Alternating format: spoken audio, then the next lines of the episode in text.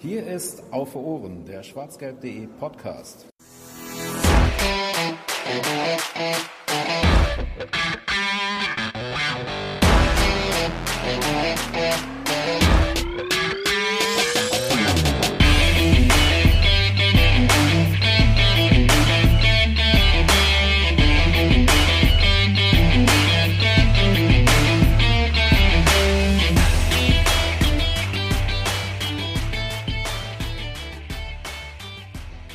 Immer die gleiche Scheiße. So heißt die 91. Ausgabe von Auf Ohren und damit herzlich willkommen zum schwarzgelb.de Podcast, der mal wieder ja, Therapie sein wird, fürchte ich. Denn ähm, nachdem wir in der letzten regulären Ausgabe dieses schönen Podcasts eigentlich schon wieder voll freudiger Erwartung waren und ähm, uns auf die nächsten Spiele gefreut haben und gedacht haben, ja, der BVB befindet sich auf einem guten Weg, wurden wir tierisch eines Besseren belehrt. Wir hatten es ja schon, naja, nicht geahnt und auch nicht richtig prognostiziert, dass es so schlimm wird, nicht. Aber wir waren zumindest skeptisch, was dieses Main-Spiel angeht.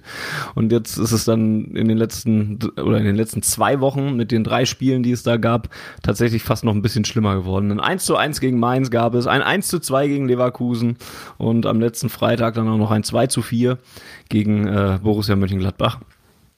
Das läuft nicht beim BVB und äh, die, die Überschrift immer die gleiche Scheiße ist auch äh, bewusst gewählt. Ich glaube, da werden wir heute sehr viel drum herum tanzen, wenn es um diese drei Spiele geht. Ja, darüber soll gesprochen werden und ich hoffe, wir kriegen das hin, ohne ihr die ganze Zeit zu fluchen, zu meckern und eine negative Atmosphäre zu verbreiten.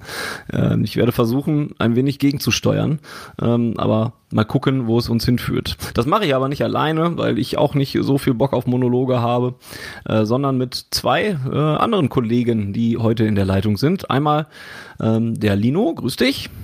Hi, guten Abend.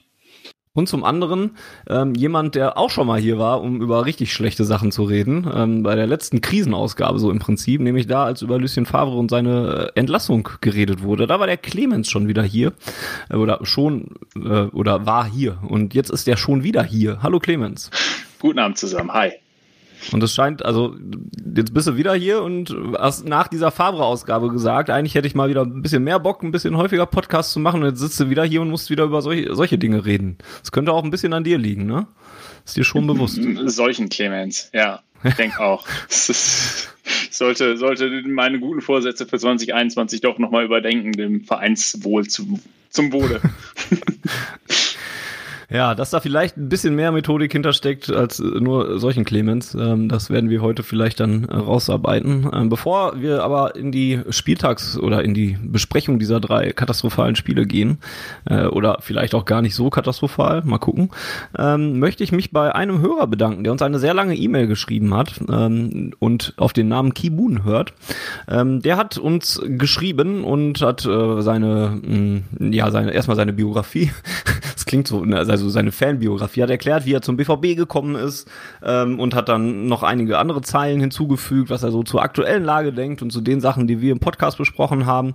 Und ähm, da wir nicht immer dazu kommen, schnell oder überhaupt auf E-Mails zu antworten, äh, sei mal dieser Weg gewählt, äh, uns zu bedanken an Kibun, ähm, der nämlich da auch Zweifel hatte, dass wir es uns überhaupt durchlesen oder äh, uns überhaupt interessiert. Ja, es interessiert uns. Jede Form von Feedback und von äh, euren Erzählungen interessiert uns.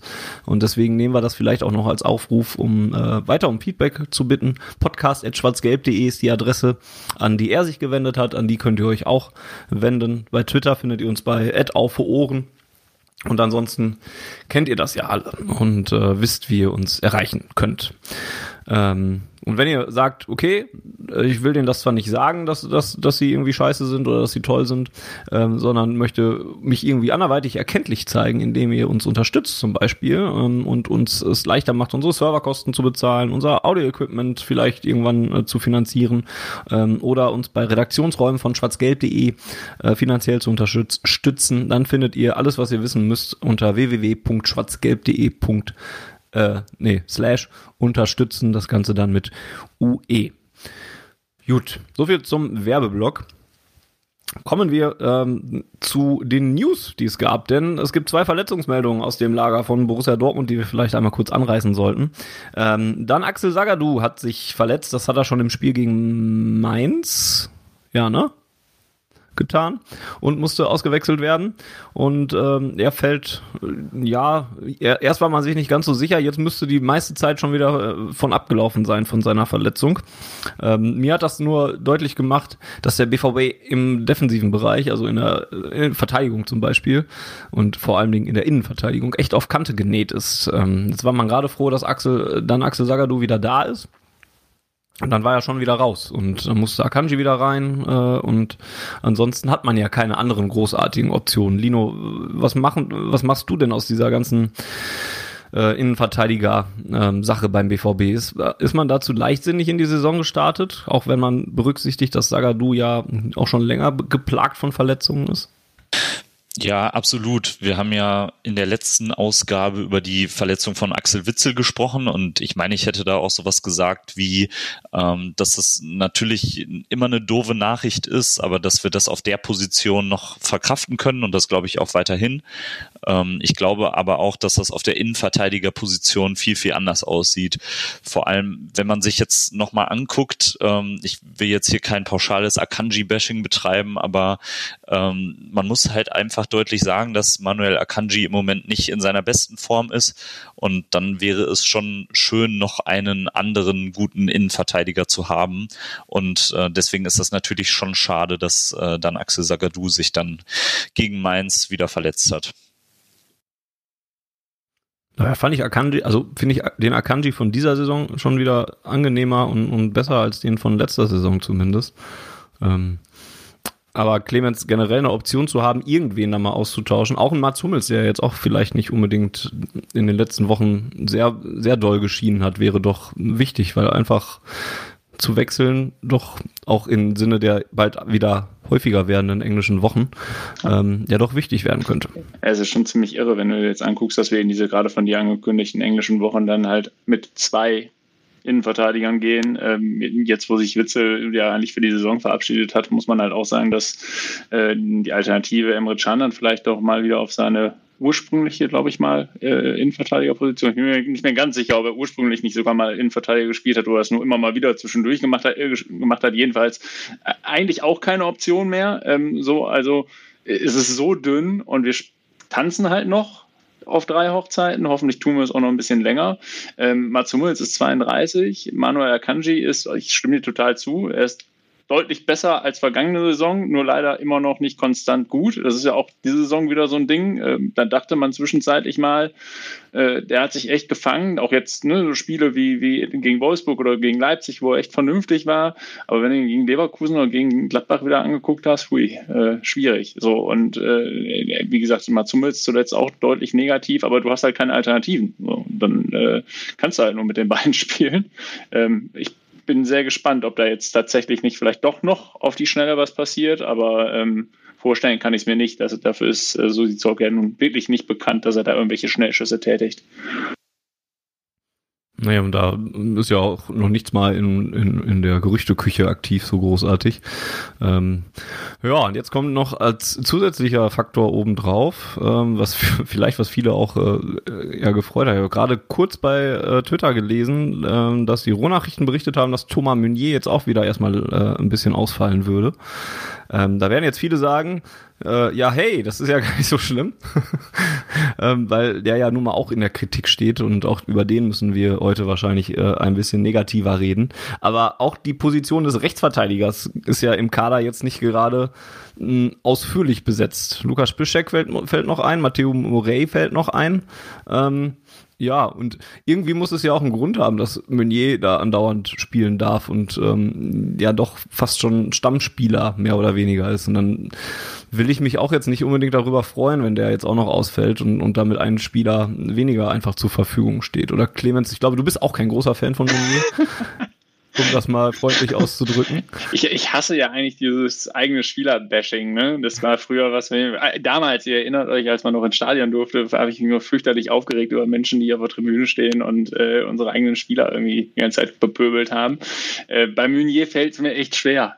Mann, der ist einfach, der ist einfach, einfach, einfach den Anforderungen, die man ja so mittlerweile doch an Spieler, Stammspieler von Borussia Dortmund stellt, der ist dem Ganzen sportlich halt oder spielerisch halt einfach nicht gewachsen, wie ich finde. Sein, sein gesamtes Passspiel ein, ein einziges Fiasko. Und äh, ja, dennoch auch da wieder muss ich dir zustimmen. Äh, ein Ausfall ist keine gute Nachricht. Äh, denn wenn man sich mal so die Bank der letzten Spieler anguckt, ähm, das ist schon sehr, sehr dünn. Und jetzt fehlt da noch einer. und Murray war jetzt, äh, oder wie wird er ausgesprochen? Morey? Morey, wie auch immer.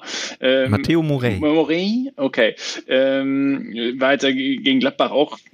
Äh, ne, der, Junge, der Junge ist sehr jung, deswegen äh, Hand drüber gehalten, aber trotzdem war er jetzt auch nicht die Offenbarung ähm, auf der Position. Ähm, und am Ende ist es halt nun mal so, dass du, dass du jetzt noch blanker bist äh, in der ganzen Verteidigerreihe, ähm, so dass das sicherlich einfach keine gute Nachricht ist. Mal seinen ganzen sportlichen Nichtleistungen zum Trotz ähm, ähm fand ich, finde ich die Alternative Monier auf der Bank zumindest zu haben natürlich wenig überraschend besser, als ihn verletzt irgendwo auf der Tribüne sitzen zu wissen. Aber was machen wir denn aus der Tatsache, dass also, dass der jetzt noch nicht so vollständig überzeugt hat, diese Saison, wird ja auch dem Trainerteam, auch wenn das zwischendurch ja gewechselt ist, wird auch beiden Trainerteams äh, wahrscheinlich aufgefallen sein. Aber was machen wir denn aus der Tatsache, dass der trotzdem immer wieder berücksichtigt wird, wenn man jetzt mal von dem Gladbach-Spiel äh, ein bisschen absieht, Lino? Heißt das denn, dass, dass man einfach kein Vertrauen in so Leute wie Morea und Pischek zu alt ist? Oder, oder sieht man von Trainerseite aus irgendwie mehr in Meunier als 90 Prozent der Fans, weil das ja nun mal auch eine allgemeingültige Meinung schon fast ist, dass der noch nicht so überzeugt. Also wir gucken natürlich immer nur von außen drauf, aber das wirkt ja schon sehr stark nach Mangel an guten Alternativen.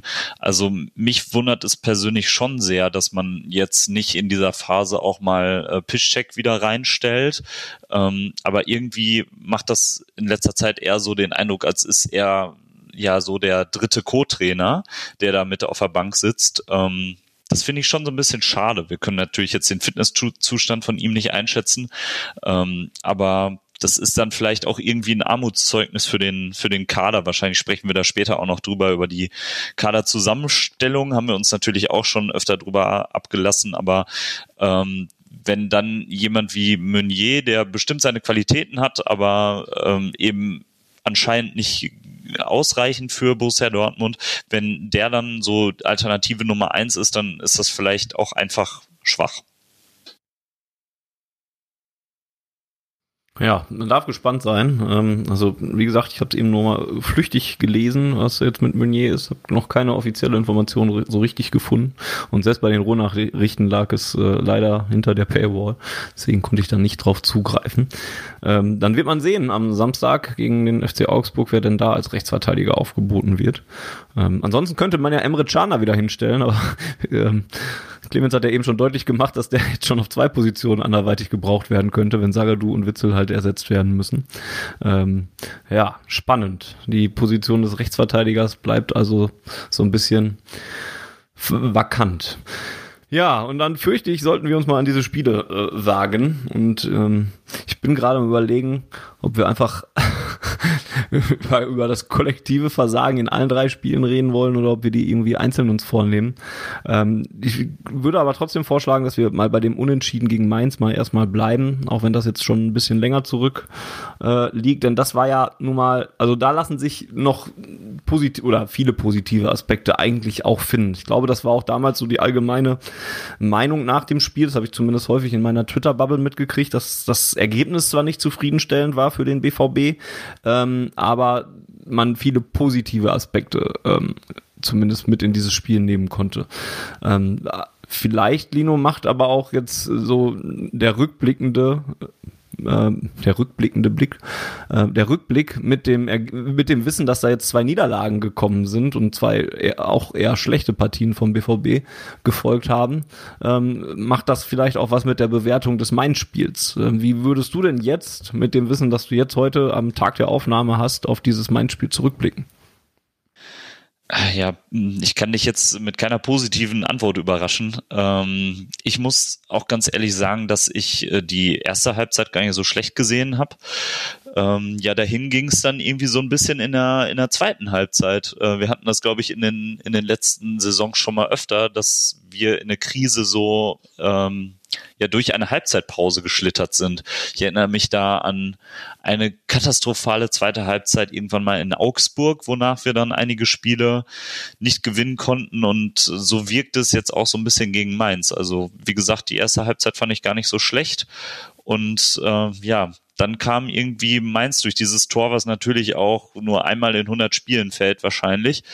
Und ähm, dann haben wir irgendwie nicht mehr viel zustande bekommen. Ähm, dachte nach Abpfiff, ja, okay, vielleicht jetzt ein kleiner Ausrutscher. Man ist dann ja auch äh, als Fan oft naiv in letzter Zeit und äh, redet sich das Ganze vielleicht dann auch nochmal schön.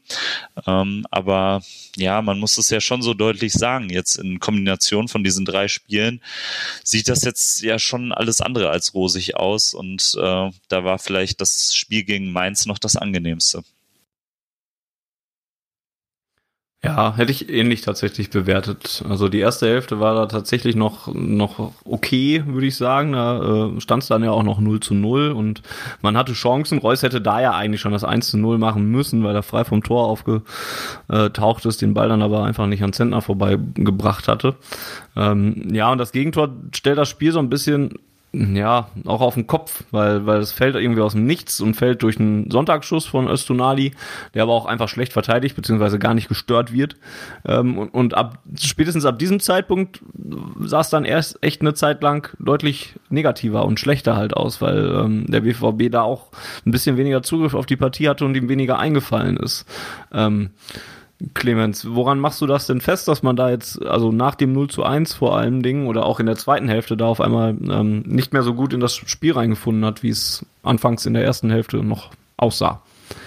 Ich, ich gehe sofort auf diese Frage ein. Ich wollte nur noch kurz Gerne. die Abwägung nehmen und zu sagen, dass das Bittere an diesem Ergebnis war, dass es halt so überhaupt nicht überraschend kam, obwohl es eigentlich von der Tabellenkonstellation her und von, von allen Faktoren, die man so heranziehen konnte, natürlich eigentlich komplett überraschend kommt. Aber mein erster Gedanke nach diesem wirklich sehr, sehr, sehr guten Spiel in Leipzig war, scheiße, nächste Woche Mainz zu Hause. So, und das finde ich hart frustrierend, ähm, weil das eigentlich, ne, du, du hast ein, du, du startest gegen Wolfsburg und Leipzig mit zwei Siegen, die ich wirklich nicht unbedingt erwartet hätte, so, äh, vor allen Dingen der Art und Weise, wie dann dieses Leipzig-Spiel in der zweiten Halbzeit eskaliert ist. Ähm, und du machst es dir sofort zunichte. Und zwar, und jetzt versuche ich den, den Bogen auf deine Frage zu bringen, ähm, auf ganz altbewährte Art und Weise. So, man dominiert ein Spiel, man ver ver verpasst es aber einfach, sich zu belohnen. Ähm, aus den wenigen Chancen, die ein sehr tiefstehender Gegner, sehr kompakt stehender Gegner bietet, dann auch wirklich Kapital zu schlagen, kassiert irgendwie, und äh, Lino hatte, glaube ich, gerade schon den, den Bo äh, Bogen geschlagen auf dieses Augsburg-Spiel vergangene Saison, da, äh, oder was? War es in der Hinrunde nicht sogar? Glaube, es war sogar in der Hinrunde. Ähm, jedenfalls musste ich mich da sehr dran erinnern, ähm, dass auch so ein ähnlicher Spielverlauf war, wo wir irgendwie als erstes die erste halbe Stunde, erste, äh, erste Halbzeit vielleicht sogar komplett dominieren, äh, aber nicht das Tor machen und dann irgendwie durch einen Konter, durch einen Sonntagsschuss, nach einem Standard, whatever, das Gegentor fressen. Ähm, plötzlich zurückliegen und überraschenderweise ist ein Tabellenletzter äh, beim Auswärtsspiel in Dortmund danach nicht gewillt, äh, sich, sich weiter zu öffnen. Und es fällt uns seit keine Ahnung, ich, will jetzt nicht übertreiben, aber ähm, schon wirklich jetzt seit Jahren ist es halt einfach äh, ein, ein Erfolgsmodell gegen Borussia Dortmund. Ähm, sich die, die Räume so eng wie es nur irgendwie geht zu machen. Und wir schaffen es einfach nicht, das Tempo in unser Spiel zu kriegen, äh, die Sicherheit in unser Spiel zu kriegen, um dann Lücken zu reißen. Ähm, und Mainz war da halt so ein, so ein gutes exemplarisches Spiel für. Ähm, dennoch hätte man natürlich dieses Spiel am Ende gewinnen müssen. Die Chancen waren dann, waren dann da. Aber ähm, diese, wisst ihr, was ich meine? Wenn ich hasse Vergleiche auf Bayern München, bitte. Ich will das auch nur ein einziges Mal machen, aber ich habe durch Zufall und weil ich nichts Besseres zu tun hatte in dieser Zeit, mir das Spiel von Bayern gegen Mainz angeguckt, wo Mainz zur Halbzeit 2-0 führt. Und ich habe nicht eine Millisekunde daran gezweifelt, dass Bayern München dieses Spiel gewinnen würde. Und was die mit denen in der zweiten Halbzeit gemacht haben, war halt brutal. So und äh, wir haben diese Qualität nicht oder wir kriegen sie an der Stelle vor allen Dingen nicht effizient auf den Platz. Und äh, das ist recht frustrierend. Ja, absolut. Also kann ich komplett verstehen. Äh, nicht umsonst heißt diese Ausgabe immer die gleiche Scheiße, ähm, weil das halt auch tatsächlich ein, einfach der Fall ist. Ne? Also auch für mich kam das jetzt nicht gerade sehr überraschend, dieses Spiel. Für viele BVB-Fans haben das auch, glaube ich, einfach befürchtet, dass es genauso abläuft. Äh, wir haben in der letzten Ausgabe darüber gesprochen, dass das eigentlich wieder so ein Spiel ist, was der BVB dann wieder vergeigt. Wir waren dann nur halt der Hoffnung, dass man den Rückenwind aus den Spielen mit, äh, also Wolfsburg-Leipzig mitnimmt ähm, und da dann halt ähm, ja, jetzt auch gegen Mainz eine Lösung findet. Ähm, was mich halt auch genervt hat in dem Spiel ist halt, wie Clemens schon sagte, man hatte halt echt nicht das Gefühl, dass dieses Spiel noch gedreht wird, ne? Oder es sah nicht danach aus. So, wenn ich dann wieder auf die Körpersprache geguckt habe, ähm, ist wieder so ein leidiges Thema, aber ich finde, das wurde hier halt auch wieder offensichtlich, ne? Ähm, da, da war dann erstmal war kein Zug zum Tor da und dann wurde da auch viel rumgetrabt wieder und der Ball hin und her gespielt und so. Und ich finde selbst das 1 zu 1, was dann äh, Thomas Meunier übrigens erzielt, ähm, geht zu 70 Prozent auf Yusufa Mokoko, der eingewechselt wurde und äh, das sich einen Ball holt, den die anderen zehn Spieler ja gut, Bücki holt sich solche Bälle sowieso nicht, weil der nun mal kein Feldspieler ist. Aber auch die anderen neun Feldspieler hätten den nicht gekriegt, weil, der, weil die gar nicht mehr hinterhergegangen wären. Das war ja diese Aktion, wo Mokoko den Ball noch so ein bisschen von der Seitenlinie kratzt und nochmal in die Mitte geht, gibt und nochmal heiß macht und wo er dann über ein paar äh, Zwischenstationen dann irgendwann bei Meunier landet, der ihn dann einfach reinknallt. Und das fand ich sinnbildlich, weil der junge Mokoko, der 16-Jährige, der kommt da rein und geht, geht so einem Ball hinterher. Ich bin mir so sicher, dass den kein anderer sonst geholt hätte ähm, weil, weil da wieder dieses Getrabe drin war. Und das habe ich auch schon so verflucht oft gesehen. Und ich verstehe es einfach nicht. Was ist denn los mit diesen Jungs? Die haben offensiv so viel Power und kriegen so viel, also wenn es läuft, kriegen die so viel PS auf dem Platz. Aber wenn es nicht läuft, dann fällt das in sich zusammen. Und du kannst zugucken dabei, wie es zusammenfällt. Und das konnte man hier halt dann auch eigentlich. Es, ja, man hätte dieses Spiel gewinnen können, weil Reus dann ja auch noch dieses, diesen Elfmeter geschenkt gekriegt hat, weil Meunier da blöd abgeräumt wurde. Ähm, der den Elfmeter dann aber auch grottenschlecht vorbeischießt einfach. Ähm, sieben von elf Strafstößen zu verwandeln ist, an, ist auch noch keine so rühmliche Statistik.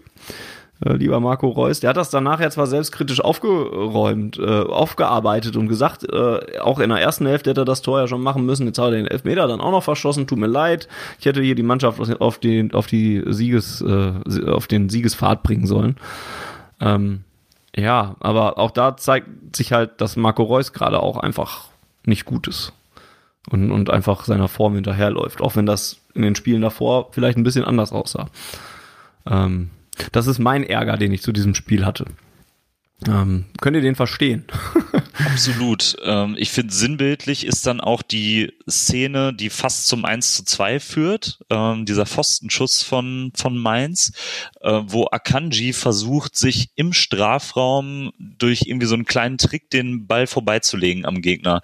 Und das hat natürlich auch irgendwie was mit Körperspannung zu tun. Wenn ich wirklich hundertprozentig wach in dieser Situation bin, dann komme ich, glaube ich, auch gar nicht auf diese Idee, ähm, da irgendwie mir den Ball auf den linken Fuß zu legen, wo es irgendwie auf äh, zwei Quadratmetern total eng ist äh, und es sowieso total wahrscheinlich ist, den Ball zu verlieren. Und dann kommt irgendwie dieser Pfostenschuss zustande, äh, sondern ich pull den Ball einfach raus. Das sind jetzt wahrscheinlich irgendwie so Thekenphrasen, aber das kann dann einfach bei so einem Spielstand einfach nicht so sein. Und das hat für mich dann auch einfach was mit, mit Ausstrahlung, was mit Körperspannung zu tun. Clemens, siehst du das auch so?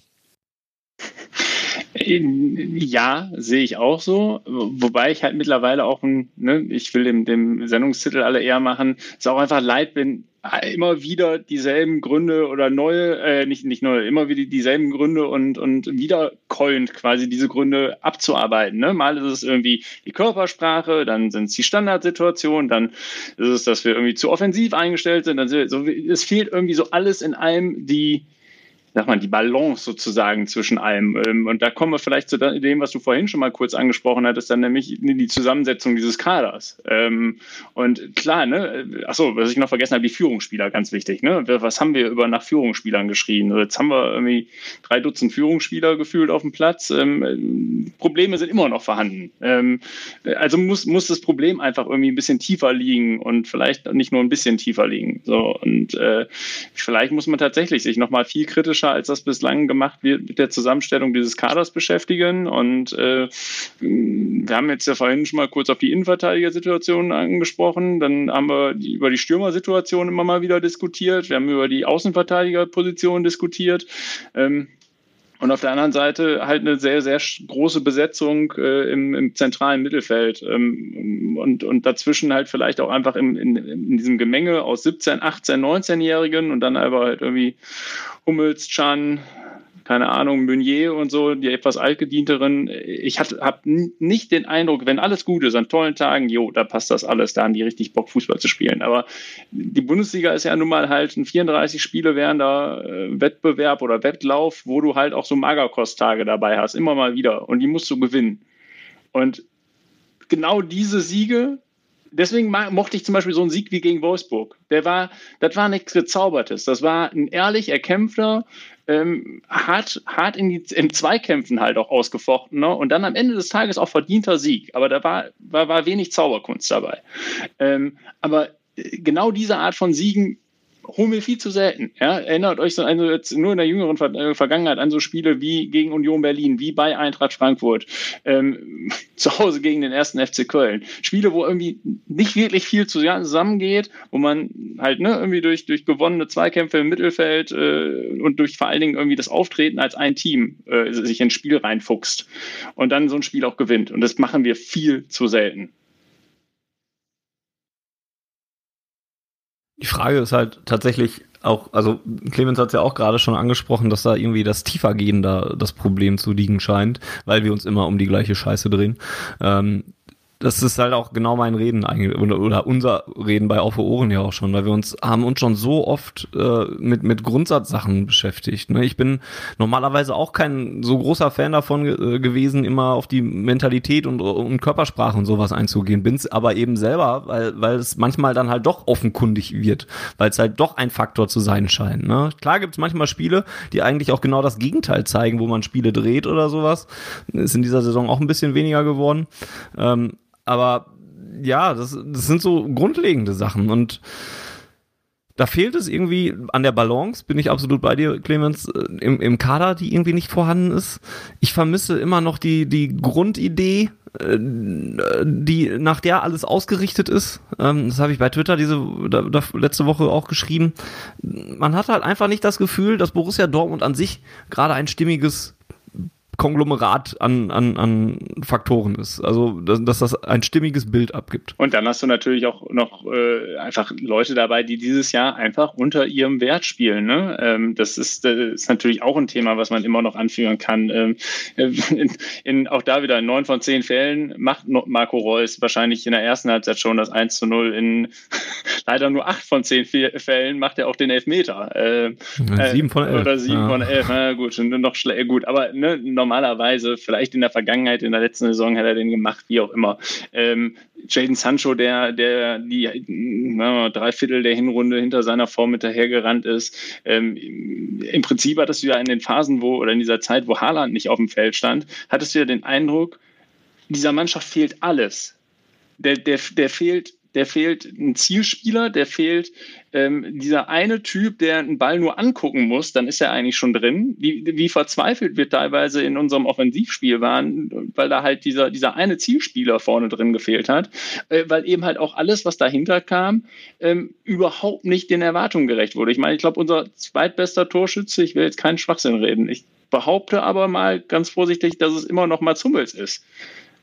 Und wenn er es nicht ist, dann ist er der drittbeste Torschütze. Das kann doch nicht sein in einer Offensive, ähm, wo, wo es vor Qualität eigentlich nur so, so, so, keine Ahnung, wie sagt man? es ist trotz nur so vor, vor Qualität und Talent eigentlich. So, und dann ist aber ein 32-jähriger Innenverteidiger Mats Hummels unser zweit- oder drittbester Torschütze. Schwierig. Ja, er teilte sich tatsächlich mit äh, Reiner und Reus, beide mit drei Toren auch. Fast richtig. Was auch viel, was auch viel aussagt, ja, tatsächlich. Ähm, ja, und das, also du sagst es ja, man hat so das Gefühl, es, es fehlt irgendwie in, in ganz vielen Bereichen und man vielleicht übertreiben wir jetzt auch oder übertreibe ich jetzt auch, aber man hat manchmal so das Gefühl, dass Borussia Dortmund, die haben halt die guten Einzelspieler, aber was die guten Einzelspieler sonst so verbindet, dieses verbindende Element, das ist halt einfach gar nicht da. Und darauf wurde weder bei der Kaderzusammenstellung geachtet, noch bei der Trainersuche nicht. Und, und im Idealfall ist es ja so, dass das alles zusammenpasst. Du hast eine, eine Spielidee, wie du, welchen Fußball willst du spielen? Das ist bei Bayer Leverkusen gerade Pressing zum Beispiel. Dazu haben sie den passenden Trainer Peter Bosch, der bei uns ja schon dieses ganze unheimliche Pressing spielen wollte. Und da ist der Kader vielleicht auch ein bisschen besser darauf ausgerichtet. Mit ganz vielen schnellen Spielern, mit Spielern, die das auch ähm, in der Defensive vielleicht ein bisschen besser äh, hinkriegen. So gut kenne ich mich mit Leverkusen jetzt auch nicht aus, aber vom Gefühl her zumindest. Ne? Und beim BVB, ja, wir wollen halt Tore schießen, ist so die Idee irgendwie. Und wir wollen einen offensiven Fußball spielen. Aber kann, äh, kann irgendjemand von euch genau beschreiben, was für ein Fu was für eine Art Fußball der BVB spielen wird? Und man hat, also ich habe halt eher so das Gefühl, es ist aktuell eher so, ja, man hat halt gute Einzelspieler und die kombinieren sich dann schon irgendwie was zusammen. Das sieht dann ja auch geil aus, wenn es funktioniert. Aber wie Clemens gerade sagte, wenn es nicht funktioniert, sieht's halt echt erbärmlich aus. Dann läuft der Ball äh, die einzelnen Stationen ab und man wartet darauf, dass irgendjemand mal eine gute Idee hat. Aber, Aber das war's dann halt. Ich, ganz sorry, Lino, ich, ich muss dich ganz, ich gerätsche noch mal eben direkt ein, weil das, weil das sehr schön ist. Ich fühle mich da, wenn, wenn du sowas jetzt sagst, ich immer an diese erste Saison unter, Achtung, heiliger Name, Jürgen Klopp erinnert, ähm, wo plötzlich genau das, und das war, glaube ich, zum ersten Mal, seitdem ich bewusst ins Stadion ging, so der Fall, dass da eine Mannschaft auf dem Platz stand, stand, die eine Idee hatte, die komplett wusste, was sie tun wollte. Ähm, das hat damals in der ersten Saison noch nicht immer so 100 Prozent funktioniert. Das Ergebnis dann aber in den Folgejahren kennen wir alle. Ähm, und unter Tuchel ging das ja noch so ein bisschen, aber es nahm dann halt immer, ne, wie so eine Kurve, die einen Peak erreicht hat und dann ging es stetig bergab. So mittlerweile muss man klar sagen, und da bin ich ganz bei dir, ich, keine Ahnung, weder unter, weder unter Favre noch jetzt unter Terzic sehe ich da eine Idee. Das ist genau das, was du gerade beschrieben hast. Und äh, so richtig verstehen tue ich das nicht, weil es ja eigentlich diese Ansammlung an Talent und, und Fähigkeit äh, muss doch eigentlich für einen Trainer, äh, einen kreativen Trainer, einen jungen Trainer, der, der Bock hat, äh, ein Paradies sein. Aber äh, da sind wir wahrscheinlich auch alle ein bisschen zu weit weg vom aktiven Trainergeschäft, um das wirklich final einordnen zu können. Ich ich kann es nur überhaupt nicht greifen. Ich verstehe nicht, woran es liegt. Es wiederhole mich, wenn ich an der Stelle dann das Fazit ziehe, dass es einfach nur noch sehr frustrierend ist momentan. Ja, und ich glaube, es macht es eben auch so frustrierend, weil es eben so vielschichtig ist, dieses Problem. Es ist jetzt nicht so, dass man sagen könnte, okay, wir kaufen einen neuen Innenverteidiger und dann hat sich das alles, sondern wie wir ja gerade auch irgendwie zusammengetragen haben, erstreckt sich dieses Problem auf so viele Bereiche, sei es jetzt mal diese Mentalitätsdebatte, sei es irgendwie Kaderzusammenstellung, individuelle Fehler und Formkrisen, dass man auch nicht so wirklich die Hoffnung hat, auch wenn man sie dann zwischendurch wieder nach zwei, drei gewonnenen Spielen dann wieder aufleben lässt, dass man nicht die Hoffnung hat, dass sich das jetzt auf kurze Sicht schnell ändern kann. Das ist für mich dieser Punkt, der das ganze BVB-Fan-Sein im Moment so frustrierend macht. Ja, dann kommen halt so Sachen dazu, dass jetzt ein Edin Terzic ja neu installiert wurde und, und ein bisschen Farbe äh, abgelöst hat. Und, und ja, was soll der jetzt großartig machen? Ne? Also der hat viele englische Wochen. Der hat, jetzt hat er ja gerade mal den Luxus, dass er eine Woche Zeit hatte, mit der Mannschaft zu arbeiten. Ähm, aber da kannst du ja auch keine neue Spielidee auf einmal irgendwie einbringen oder so. Klar, der wird auch, also klar hat er Möglichkeiten. Ich will jetzt nicht sagen, dass ihm die Hände gebunden sind oder so. Aber im Laufe, in einer laufenden Saison ist das halt schwierig und deswegen sehe ich das so wie Lino halt, dass, dass es halt ja schwierig oder oder mm, schwer vorstellbar ist, dass das jetzt kurzfristig besser wird. Ich glaube auch, ähm, dass die letzten Wochen ein Stück weit gezeigt haben, dass äh, Lucien Favre halt auch einfach eine arme Sau ein Stück weit war, ne? Und äh, vielleicht gar nicht so den großen Monsteranteil ähm, am Misserfolg des BVB hat. Also ich war immer ein bisschen ein Verteidiger von Favre und, und jetzt hat man eben den Terzic an der Seitenlinie stehen, Favre ist nicht mehr da und es sind trotzdem aber genau die gleichen Probleme, auch schon, die, die unter Favre da waren und ja, ich, also dann muss halt wieder eine neue Umbruchssaison daher oder sowas. Jetzt habe ich auch schon ganz oft jetzt äh, gelesen, dann, dann zehn, so und so viele Spieler sollen gehen, so und so viele so, neue sollen kommen, Borussia Dortmund muss sich neu sortieren oder sowas. Aber ich habe das Gefühl, solange man sich nicht irgendwie mal einer Idee verpflichtet, bringt das alles nichts. Dann kannst du tausend Umbruchssaisons haben. Wir hatten ja schon so viele jetzt in der letzten Zeit. Es ändert halt nichts, wenn du immer nur Spieler holst, die gerade vielleicht irgendwie, ja, die gute Spieler sind. Und, und du brauchst halt eine Idee. Und die, jetzt hat man ja im, im Sommer wahrscheinlich eine Chance, ähm, sich auf einen Trainer zu einigen oder einen neuen Trainer zu holen oder mit Edin Terzic weiterzumachen, was auch immer es sein wird. Und ich finde halt, das wäre halt die Chance zu sagen, okay, wir müssen uns grundlegend Gedanken machen, was wollen wir mit Borussia Dortmund sein? Was wollen wir für einen Fußball spielen? Und dann holen wir einen Trainer, der dazu passt. Und dann versuchen wir, idealerweise in Abstimmung mit dem Trainer, muss aber noch nicht mal unbedingt sein, ähm, dann versuchen wir einen Kader zusammenzustellen. Und da sind wir auch schon lange nicht mehr bei der äh, Verantwortung des Trainerteams, sondern schon immer mal wieder eine Stufe drüber. Und, und vielleicht sogar bis ganz nach oben. Weil, wenn die da oben nicht wissen mit Aki Watzke und Seb äh, Sebastian Sammer, Matthias Sammer wollte ich schon, äh, meine ich natürlich, ähm, was da jetzt passieren soll, dann haben es die Trainer aber auch schwer. Dann kannst du ja auch, weiß nicht, ich glaube, du könntest im Moment so ziemlich jeden an die Seitenlinie ste stellen und der hätte auch Probleme, da irgendwie was Besseres draus herzuzaubern, als gerade sichtbar ist. Was äh, stimme ich dir komplett zu. Was ich aber noch gerade im Blick auf diese aktuelle Saison, die natürlich irgendwie wegen Corona oder etwas veränderten Struktur, zeitlicher Struktur ähm, eine besondere ist. Was ich aber besonders erwähnenswert finde, ist in dem Zusammenhang, dass wir in den Vorjahren uns immer äh, irgendwie so ein bisschen davor damit geschützt haben, dass wir ja häufig dann mit Umbrüchen zu kämpfen hatten, dass Leistungsträger gegangen sind, ähm, dass ne, eine junge Mannschaft sich erst neu finden muss, etc. So äh, wenn ich mir jetzt aber mal den Kader diese Saison angucke, dann haben wir Ashraf Hakimi verloren, der ein Spieler war, jo, an guten Tagen konnte der ein Unterschiedsspieler sein, aber im Großen und Ganzen weiß man, warum der es bei Real Madrid, warum sie ihn bei Real Madrid gar nicht erst ausprobiert haben, so, ähm, finde ich zumindest. Ähm, und ansonsten ist dieses Team in den, in den Grundfesten sozusagen, ähm, spielt es jetzt schon eine Weile zusammen. Und das merkst du nicht.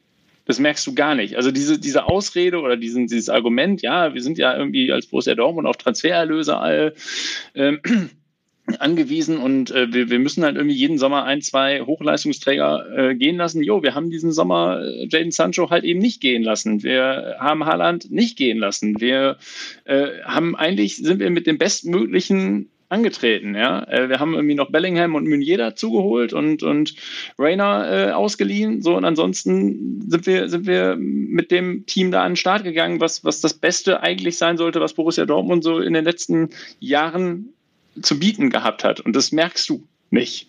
Ähm, und ich, ich habe, um da nochmal ganz kurz, was du gerade sagtest, Fanny, ähm, immer noch so ein bisschen die Worte, glaube ich, von Watzke waren es sogar im Ohr nach, nach dem Tuchel-Abgang, äh, so, wo er gesagt hat, ja, wir haben da irgendwie einen Kader zusammengestellt, der auf diesen Trainer äh, zugeschnitten war. Das machen wir in so in Zukunft nicht mehr. Das, das fliegt uns jetzt in die Ohren. Das ist jetzt sehr, ne, sehr, sehr sinngemäß, äh, was, er, was er damals, damals wirklich gesagt hat, weiß ich nicht mehr. Aber so in die Richtung ging das.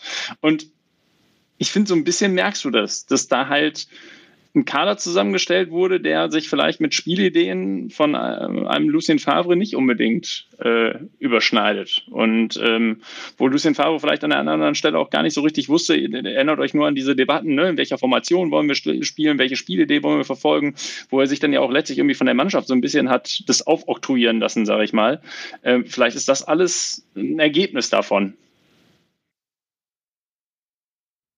Ja, ich denke, denke schon. Ähm, und sind so, also sind, man kann da so viele Faktoren mit aufnehmen und so, wo viele vielleicht auch ein bisschen Stammtischniveau haben oder sowas, aber man kann das ewig ausführen. Ich, ich finde, Dortmund ist auch ein Stück weit ein bisschen Komfortzone für manche Spieler geworden, halt auch einfach, weil, weil ja, äh, Clemens hat gerade schon gesagt, die, die Entschuldigungen von Umbruchssaisons ja immer wieder da waren oder sowas. Und wenn es nicht läuft, dann liegt es meistens am Trainer. Wir müssen doch auch irgendwann mal so langsam dahin kommen, die Spieler in die Pflicht zu nehmen. Einen Marco Reus, ne? Klar, wenn es nicht läuft, läuft es dann halt auch nicht. Ist auch mal scheiße.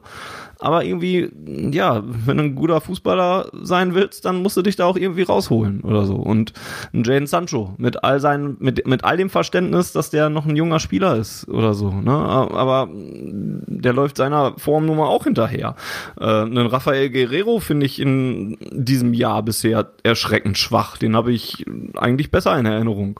Ein Mats Hummels ist jetzt ganz schön abgetaucht. Ein Emre Can hat sich auch recht schnell abgenutzt oder sowas. Und das sind so viele Spieler, auch, auch also, und, und all die werden nie so wirklich in die Pflicht genommen, weil es meistens dann immer der Trainer ist. Und jetzt gerade in der öffentlichen äh, Wirksamkeit ein bisschen weniger, weil das denen auch zu doof ist, jetzt schon wieder auf Edin Terzic rumzuhacken, der nun mal nicht viel Zeit hatte. Jetzt kommen so langsam wieder so ein paar Spielerdebatten auch mal auf. Aber vielleicht ist das auch eher so ein, so ein Grundproblem, dass, dass es halt auch einfach mal die Spieler sein müssen, die äh, die ihre Leistung bringen. Ich habe das ja ganz oft schon unter Favre gesagt, wo es darum ging, dass der nicht richtig motivieren können soll oder sowas, sondern dass das, ne, das, da habe ich oft gesagt, so ein Spieler muss auch seine eigene Leistung mal bringen und muss auch ein bisschen ein Stück weit in der Lage sein, sich selbst zu motivieren. Ja, und auch da wieder der Vergleich zu den Bayern. Äh, das haben wir, wenn es darum geht, führen wir den leider oft an. Aber da sieht man, da, da motivieren Spieler sich gegenseitig. Das sieht man bei uns echt selten. Zwar auch von, von, von so Leuten wie Hummels dann zwar schon mal, der dann mal irgendwie gegen eine Werbebande haut oder sowas oder mal ein paar Mitspieler aufmuntern möchte oder so. Aber so richtig oft sieht man das von anderen Spielern halt nicht. Äh, von, von einem Erling Haaland noch und von einem Mukoko, den ich eben ja auch mal wegen seiner Körpersprache da gelobt habe. Aber den Rest, der Rest stumpft, glaube ich, auch recht schnell ab bei uns einfach. Eben wegen dieser Wohlfühlzone. Ist da was dran oder ist das nur so ein, so ein Stammtisch-Argument, Lino? Was glaubst du?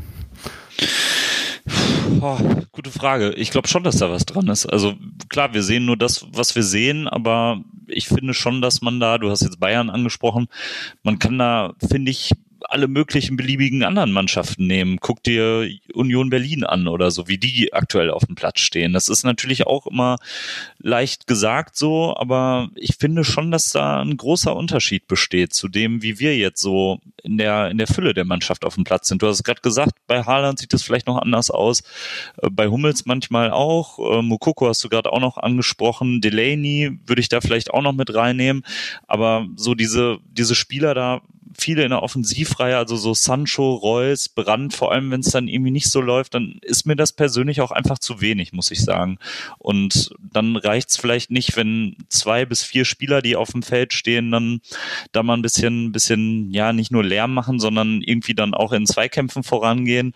Äh, dann müssen das schon mindestens acht bis zehn sein, damit es dann irgendwie mal wieder so richtig läuft. Und das ist ja eigentlich auch das, was wir sehen wollen. Also ähm, eigentlich sind wir die wir ja jetzt irgendwie schon seit vielen Jahren äh, mit dem BVB sozialisiert sind, ähm, ja auch irgendwie froh darüber, wenn man so Spieler hat wie wie Manny Bender oder so, die sich dann wirklich so so reinfalten.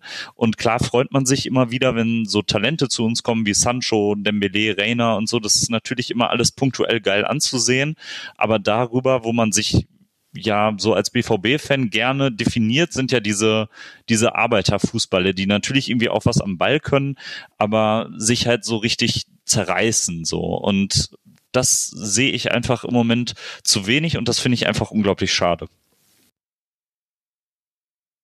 Union Berlin ist übrigens auch ein ganz gutes Beispiel äh, für, für Konzept oder, oder für, für eine Idee. Ne? Es muss ja nicht immer eine große Mannschaft sein mit, was weiß ich, wie großen internationalen Ansprüchen.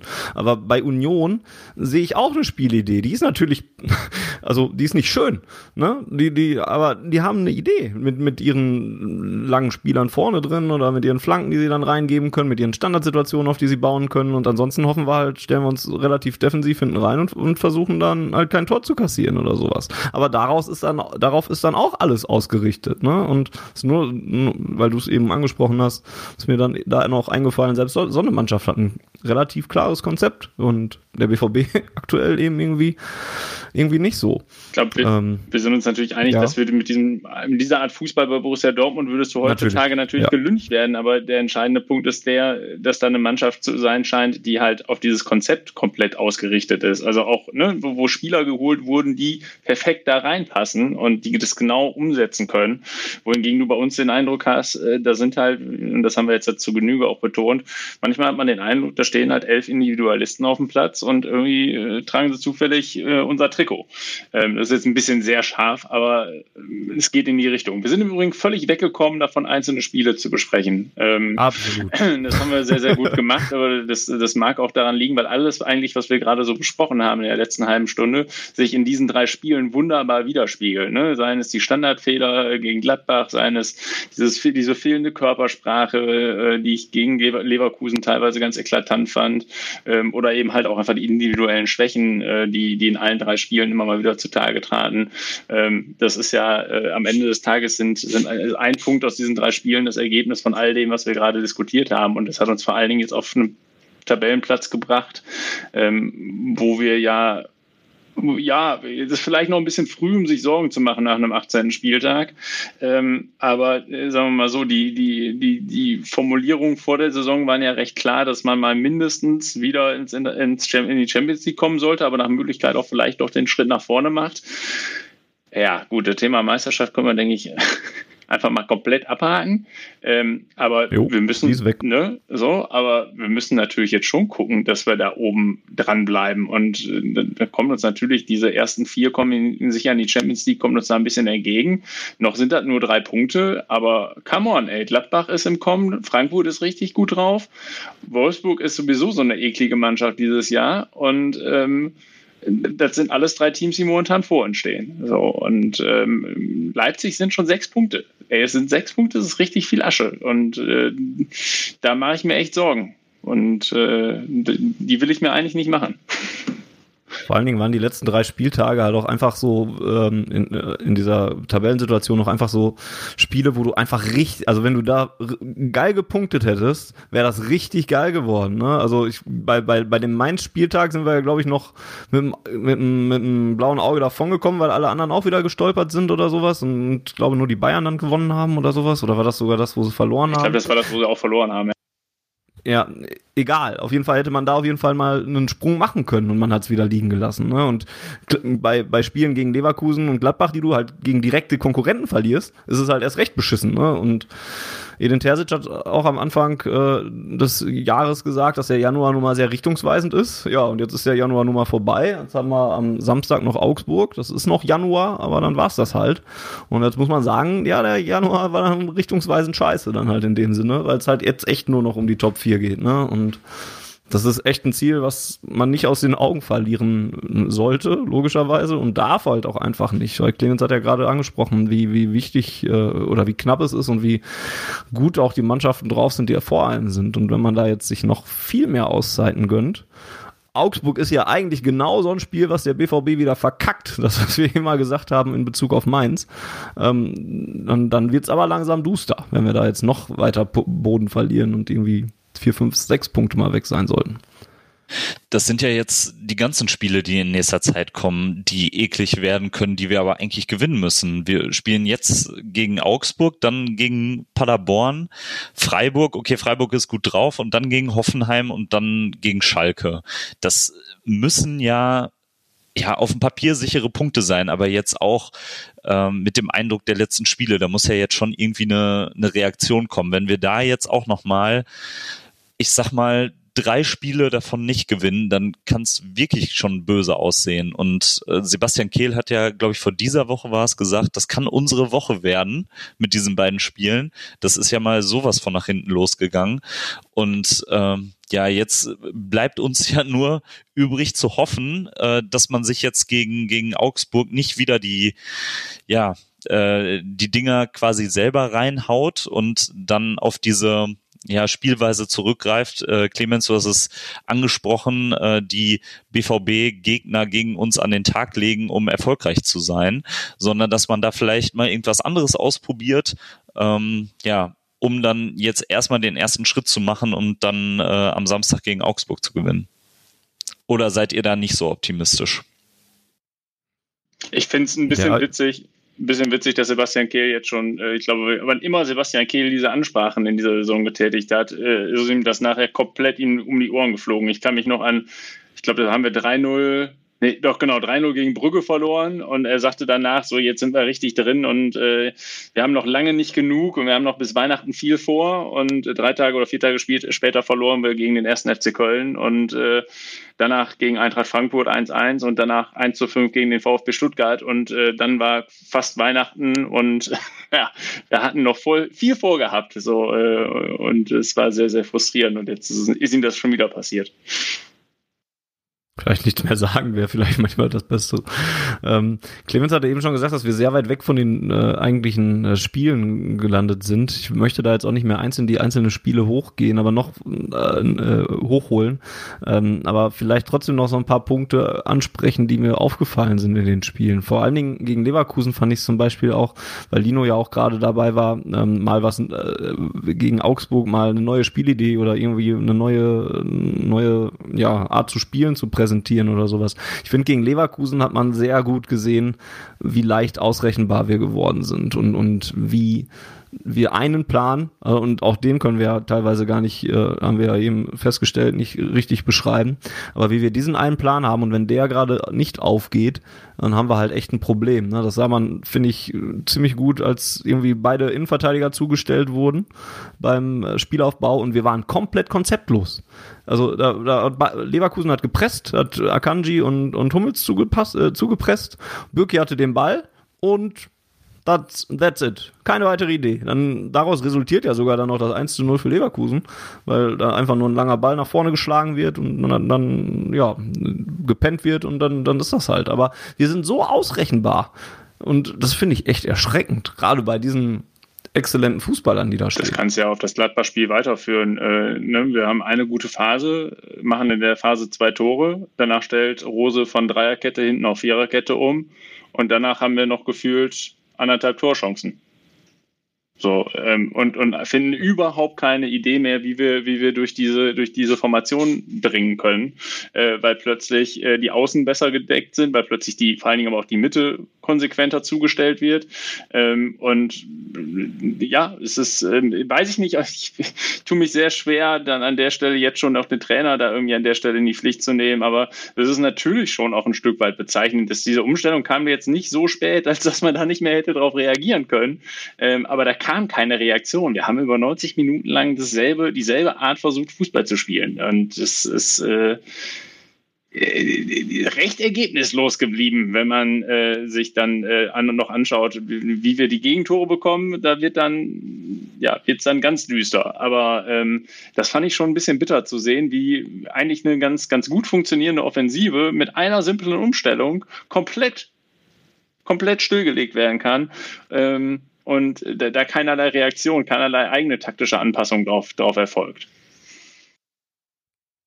Ja, das stimmt. Das wäre, also, das ist einer der Punkte, die ziemlich offenkundig waren in, in diesen Spielen, finde ich. Ähm, ein zweiter ist halt noch, aber brauchen wir auch nicht ewig drüber reden, aber ich muss es nochmal ansprechen. Wir kriegen gegen Gladbach drei Tore nach Standardsituation. Und, und es, ich bin auch so müde, mich darüber aufzuregen eigentlich aber ich sitze ja auch schon seit Monaten und Jahren gefühlt und, und rede darüber, dass das so ziemlich eine der wenigen Situationen ist, die man trainieren kann, weil immer das Gleiche passiert bei einer Ecke. Also, oder es nun mal weniger Möglichkeiten gibt, die da so passieren können. Ne? Oder, und bei ruhenden Bällen halt einfach. Da kommt eine Flanke rein und alle pennen wieder. Und das kann man jetzt darauf inter oder kann man darauf zurückführen, dass, dass man Standards nicht genug trainiert oder sowas, aber das ist halt auch einfach so ein Konzentrationsdingen. Ein, anders kann, also anders kann ich es mir mittlerweile auch nicht erklären, dass das immer wieder passiert. Weil dann der eine dann wieder seinen Einsatz verpasst und der andere nicht, nicht an der, an der Reihe ist, wenn der Ball rein, reinkommt und den Ball nicht rausköpfen kann oder so die sind alle nicht so richtig bei der Sache. Gerade bei so Standardsituationen, da wird's auch nun mal offensichtlich. Da geht's ja nun mal auch so von, von einem Punkt auf den anderen los. Ne? Wenn der Ball geschlagen wird, dann musst du halt da sein. Und ansonsten kannst du es halt mit vielleicht ein bisschen Antizipation vorher mal ausgleichen oder hast in, in so einem laufenden Spiel nun mal ein paar andere Möglichkeiten. Aber da ist man dann halt wieder nicht da. Und dann sind wir wieder bei, bei so grundsätzlichen Sachen, die dann auch wieder auf die einzelnen Spieler runtergebrochen werden müssen und weniger auf die Spielidee, die ja nun mal auch ihre Schwächen hat. Aber das fand ich halt, also brauchen wir, glaube ich, auch nicht lange drüber reden, aber ich kann, wenn wir von vier Gegentoren drei wieder nach Standards kriegen, kann ich es auch nicht wegignorieren eigentlich. Dann müssen, dann ist das hier meine Chronistenpflicht, das zumindest einmal erwähnt zu haben und mich einmal nochmal drüber zu echauffieren. Klar, vor allem wenn du die Gegentore ausklammerst, dann laufen halt die Spiele ja eventuell auch anders. Also dann haben wir auch nur noch halb so viele. Ja, genau. Aber wenn, wenn man, wenn man diese Gegentore nicht bekommt, dann, äh, ja, dann kann das eben auch ganz anders laufen. Und das ist eben auch ärgerlich. Also wenn wir jetzt wirklich nur Gegentore aus dem Spiel heraus bekommen würden, dann würde das Problem vielleicht auch anders liegen. Aber so ist ja die Schlussfolgerung auch naheliegend, dass man, dass man sagt, okay, das hat einfach wirklich was mit Konzentration zu tun. Auf der anderen Seite habe ich auch manchmal ähm, den Eindruck, dass wir zu einer falschen Zeit bei der Ecke hochspringen. Also entweder ist es so, dass wir wirklich ja, strukturelle Fehler haben und Gegenspieler einfach nicht decken. Das fand ich vor allem beim zweiten Gegentor gegen Union ganz, ganz krass. Der hat da ja wirklich in einem Umkreis von drei Metern keinen, keinen Gegenspieler gegen sich.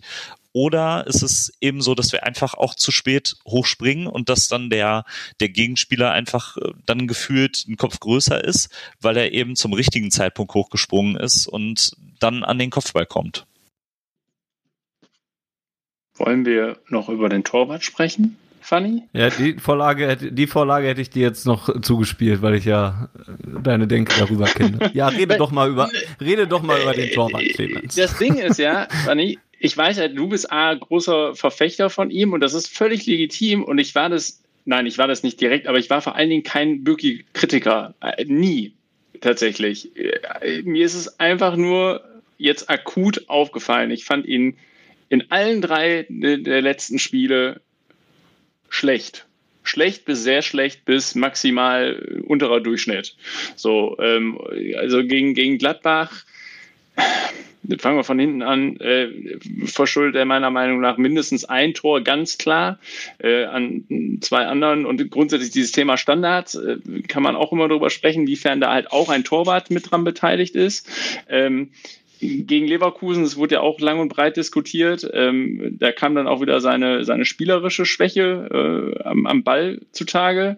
Ähm, du hast da mir damals bei, bei Twitter geschrieben, gut, die Zweikämpfe müssen aber auch noch andere führen. Jo, hast du recht, aber wenn der, wenn der Abschlag natürlich so gespielt wird, dass Leverkusen mit zwei Pässen, weil alles andere gerade in der Vorwärtsbewegung ist, es mit zwei Pässen schafft, den, den perfekt auf den Leverkusener geschlagenen Ball äh, wieder äh, vor, vor, vor das gegnerische Tor zu bringen, ähm, weil wirklich niemand damit rechnet, dass ein Abschlag derart zum Gegenspieler gespielt wird, schwierig. Ähm, er verspekuliert sich dann im 1 gegen 1 massiv zweimal. Ähm, ich, ja, da kann man jetzt, als wenn man wirklich verteidigen will, halt immer drüber sagen, das ist ein Gamble, das ist wie beim Elfmeter. Er, er sieht halt trotzdem doof aus, ja. Also behauptet es mit einem, mit einem Torwart in sehr guter Form, äh, kassieren wir gegen Leverkusen mein Minimum dieses 1 zu 0 nicht. Ähm, über das 2 zu 1 lässt sich da streiten, denke ich. Ähm, so, und gegen Mainz, jo, das ist natürlich, ich habe da vorhin richtig gesagt, äh, ein Tor, das macht der Tsunali so einmal alle zehn Jahre. Und auch trotzdem, finde ich, sieht auch da der Torwart nicht gut aus. Und auch trotzdem darf der Torwart, der Torwart eines an, ambitionierten Champions League-Teilnehmers ist, eines äh, möchte gern deutscher Meisterkandidaten ist, darf solche Bälle auch mal rausfischen. Ähm, ist nicht verboten. Und das tut er mir, und das ist, glaube ich, jetzt mein, meine etwas allumfassendere und, und letzte Kritik, das tut er mir in letzter Zeit viel zu selten. Ähm, ich finde, er ist nicht der Rückhalt, äh, der, der unumstrittene äh, Nummer 1 Torhüter, für den ich persönlich ihn lange hielt, ähm, den diese Mannschaft dann halt vielleicht auch hinten drin mal bräuchte, um, um etwas mehr Sicherheit als, äh, als aktuell zu, zu haben. Und ähm, ja, wie gesagt, letz, letzter Satz, ähm, ich gehöre definitiv nicht zu denjenigen, die Roman Bürki äh, schon immer in Grund und Boden reden wollen. Es, aber jetzt in letzter Zeit kam ich nicht drum hin, das sehr kritisch zu, zu betrachten, was da passiert.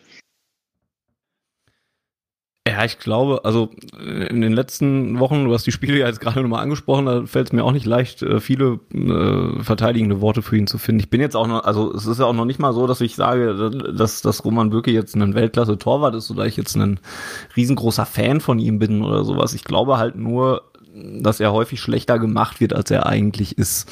Ähm, dass er Defizite hat, und, und gerade in welchen Bereichen, das wissen wir, glaube ich. Ähm, Strafraumbeherrschung gehört absolut dazu. Ähm, das ist kein Geheimnis, das äh, räume ich durchaus ein. Das wäre auch schwer, das nicht zu tun, ähm, weil das bei jeder Ecke, die vor dem Strafraum her oder vor dem 5-Meter-Raum hersegelt, wieder offenkundig ist, dass er sich da einfach zu wenig zutraut und, und da einfach nicht hinkommt. Und ähm, ja, die Spieleröffnung ist, ist sicherlich auch äh, eine Baustelle von ihm. Ich halte ihn nur halt generell äh, für einen guten Torwart, ähm, der sicherlich ja, du hast eben so, so diese, diese Meisterschaftsambitionen und Champions League äh, Aspira, also ein sicherer Champions League Kandidat und sowas. Dazu passt er vielleicht, ja, nur bedingt. Ähm, aber ich halte ihn halt insgesamt für einen guten Torwart, der auf der Linie halt echt, echt gut ist und der uns auch schon viele Punkte gehalten hat, zumindest. Ähm, und dann muss man halt, finde ich, bei dieser ganzen Geschichte halt immer noch so im Auge behalten, mh, welche äh, Möglichkeiten es denn überhaupt gibt auf, auf dem Markt. Also wenn ich jetzt sage, ich möchte mich jetzt im Tor verbessern, weil, und, und dafür gibt es ja nun mal gute Gründe, ähm, dann wird es aber auch gar nicht so leicht, da jemanden zu finden, glaube ich, der A, äh, überhaupt gewillt ist, zu Borussia Dortmund zu kommen und B, dann ähm, ja auch bezahlbar ist oder, oder sonst irgendwie was. Ähm, weil, weiß ich nicht, wenn ich mich hier so in der Bundesliga zum Beispiel umgucke, ja, dann nennt mir doch mal wirklich viel bessere Alternativen. Clemens, du, du musst gleich gehen. Vielleicht, äh, dann, dann sag mir doch mal zwei, drei Torhüter aus der Bundesliga, die uns effektiv sofort verbessern können. Das ist, glaube ich, eines meiner Hauptprobleme. äh, warte kurz, ich versuche kurz die Kicker-Torwart-Rangliste. das ist der billige Weg. äh, du, ich bin an der Stelle viel zu unnördig, um dir da jetzt akut jemanden nennen zu können, der über die halt ohnehin auf der Hand liegenden Kandidaten hinausgeht. Äh, und mal davon ab, dass ich äh, Korn Neuer haben will. Oder wie sagt der bei, ich bin bayerisch auch nicht begabt genug, um das jetzt nachzumachen. Aber ihr wisst, was ich meine. Also äh, ich möchte nicht Manuel Neuer bei uns im Tor stehen haben, äh, aus rein idealistischen Gründen. Ähm, ich halte auch von, von Kulasin, Kulasinac sage ich schon, mhm. Gulaschi meine ich, äh, in Leipzig nicht wirklich viel. Ähm, ich, äh, den Leverkusener Torwart-Nachnamen will ich jetzt gar nicht versuchen auszusprechen. Radetzky, oh, gar nicht so schwierig, okay. Äh, ebenfalls, Wieder mal. Ebenfalls, ja, sehr gut. Ebenfalls nicht meine Nummer eins. Über Jan Sommer weiß ich, äh, da ich ja für eine Tageszeitung äh, arbeite, die sehr, sehr Borussia Mönchengladbach-affin ist, äh, weiß ich, dass äh, bei Jan Sommer ähnliche Debatten geführt wurden und werden wie bei uns über Roman Bürki. Ähm, so, ich will das jetzt nicht, die Liste jetzt nicht unendlich weiterführen. Also ähm, weiß ich nicht. Dafür hat Borussia Dortmund aber auch gut bezahlte Menschen, die sich da den ganzen Tag mit beschäftigen, äh, um gegebenenfalls an der Stelle vielleicht jemanden auch auszugraben, den wir jetzt alle nicht auf dem Zettel haben. Ähm, ich weiß, dass ich mir damit gerade fürchterlich einfach mache, aber ähm, ich, ich, äh, das stimmt allerdings. Ne, so, äh, total, total, total richtig und auch, auch kritikwürdig von mir aus. Ähm, äh, du machst es natürlich aber auch einfach, wenn du sagst, ja, dann nimm mir doch einfach mal jemand Besseren. Das stimmt auch. So, ja. Weil das ist, äh, am Ende des Tages muss man halt immer so ein bisschen fragen, äh, hat Roman Bürki mehr Potenzial und schöpft es einfach nicht aus? Oder ist er halt einfach die Art von Torwart, als die wir ihn jetzt gerade charakterisiert haben? So, und wenn er letzteres ist, ähm, dann muss man vielleicht einfach, kann man als Fan durchaus auch einfach sehr plakativ mit der Forderung dahin gehen und sagen, da muss jemand Besseres her. So, ähm, ich bin im Übrigen noch nicht so weit. Ich, ich würde es gar nicht so, so final. Ich weiß, da gibt es auch innerhalb von schwarzgelb.de andere Menschen, die, die, die da viel radikaler sind als ich, ähm, die sagen, der muss weg, mit dem gewinnen wir gar nichts. Ähm, so weit würde ich gar nicht gehen. Ähm, ich, was ich aber von ihm verlangen würde, ist, dass er sich, und da denke ich an Roman Weidenfeller, der über Jahre irgendwie durch den Tor, äh, durch den, durch den Strafraum gesegelt ist äh, und man, man Angst und Bange haben musste, der ist aber dann doch zum Ende hin und nicht nur zum, also zu, zum Höhepunkt hin, sage ich mal, doch recht recht gut unter Kontrolle hatte ähm, und der da deutliche Fortschritte gemacht hat. Und diese Art von Fortschritt sehe ich bei Roman Bürki, seitdem er Borussia Dortmund spielt, nicht. Der ist ein gleichbleibender Torwart. So, und das äh, fände ich bei Feldspielern schwierig, das finde ich aber auch bei Torhütern schwierig. Glaubt ihr denn, dass es in den Überlegungen von Terzic eine Rolle spielt, da mal einen Wechsel vorzunehmen? Jetzt vielleicht mal so ganz provokant gefragt. Ich würde erst, also da können wir gleich gerne drauf eingehen. Ich würde erst den Clemens äh, entlassen aus dieser Runde. Der hatte nämlich heute nicht ganz so viel Zeit, hat trotzdem sich die Zeit genommen, äh, sich mit uns zusammenzusetzen und deswegen bedanke ich mich bei Clemens. Ähm, und äh, wir hören dann beim nächsten Mal ja. äh, vielleicht, ähm, wie sich das weiterentwickelt hat, äh, die Torwartfrage, die wir, die Lino und ich jetzt gleich noch zu zweit klären werden. Danke, Clemens jedenfalls. Viel Spaß dabei und danke, äh, thanks for having me. Und äh, beim nächsten Mal hoffentlich vielleicht ja auch mal mit positiven Themen, die wir diskutieren können. Who knows? Hoffentlich, ne? ja. Bis dahin, macht's gut. Ciao, ciao. Mach's gut. Ciao.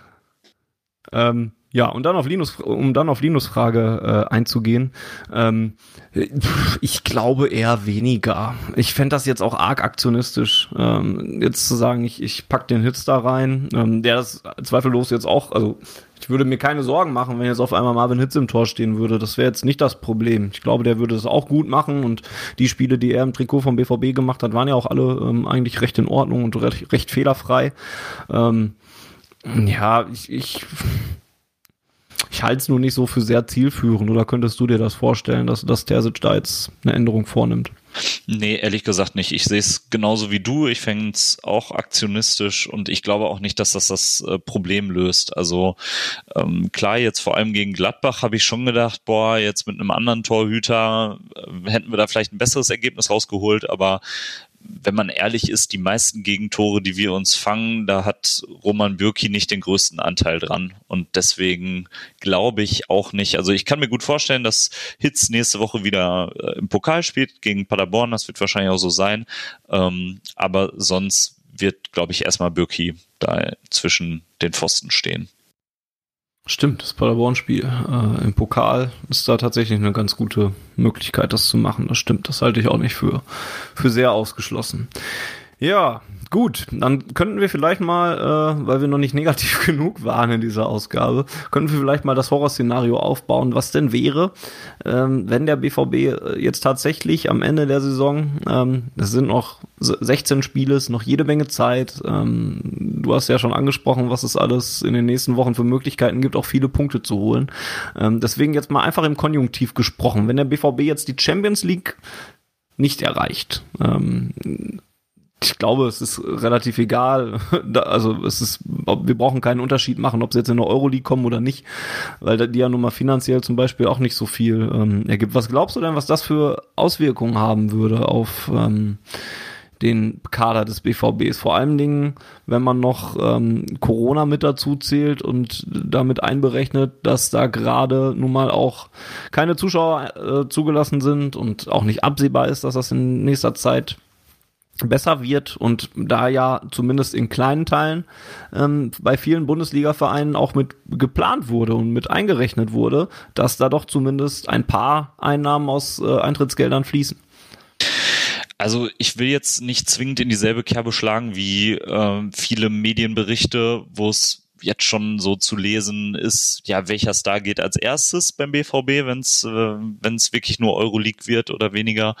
Aber ich finde, manche Dinge liegen schon auf der Hand. Also man kann schon verstehen, dass ein Erling Haaland dann keine Lust hat, Europa League zu spielen oder ganz ohne internationales Geschäft auszukommen. Bei Jaden Sancho wird es ähnlich sein.